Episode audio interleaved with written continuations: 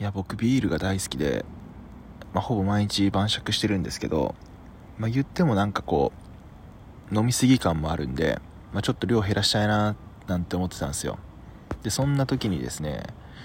禁酒サロンなるその謎の秘密結社みたいなオンラインコミュニティができまして、まあ早速ですね、まあ、手を挙げて参加することになりました。サイコパスなラジオをやられている上水由紀さんがあの発起人で参加者を募ってたんですけどまあ彼も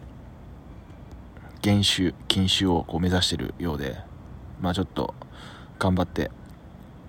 お互い減らしていきたいななんて思っているところです。